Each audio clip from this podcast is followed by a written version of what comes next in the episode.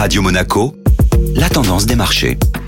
La tendance des marchés avec Société Générale Private Banking. Bonjour Alexandre Rolando. Bonjour Benjamin. Une nouvelle semaine haussière pour les marchés européens, dopée par le soutien des banquiers centraux. Les investisseurs semblent s'être ralliés à la thèse de la Réserve fédérale et de la Banque centrale européenne, qui jugent temporaire la poussée de l'inflation observée à la sortie de la crise du coronavirus. La BCE a d'ailleurs confirmé en fin de semaine dernière son engagement à maintenir ses mesures de soutien, malgré le relèvement de ses prévisions de croissance et d'inflation pour cette année. Les taux d'intérêt obligataires se sont même détendus, permettant notamment aux valeurs technologiques de reprendre des couleurs. A contrario, c'est bien évidemment le secteur bancaire qui s'est vu être pénalisé par cette baisse des taux sur la semaine. Du côté des valeurs, Renault s'est distingué en bourse et recharge ainsi ses batteries. Tout à fait Benjamin, le constructeur automobile Renault a signé la meilleure performance du CAC 40 vendredi dernier à plus de 7%. Le titre repasse ainsi en territoire positif et tente un rattrapage du secteur qui pose quant à lui une performance de près de 30% depuis le début de l'année. Le groupe a annoncé présenter le 30 juin prochain sa stratégie dans la mobilité électrique avec l'ambition de lancer une nouvelle gamme de véhicules encore plus compétitifs équilibré et électrifié. La tendance des marchés était signée Alexandre Rolando. Merci.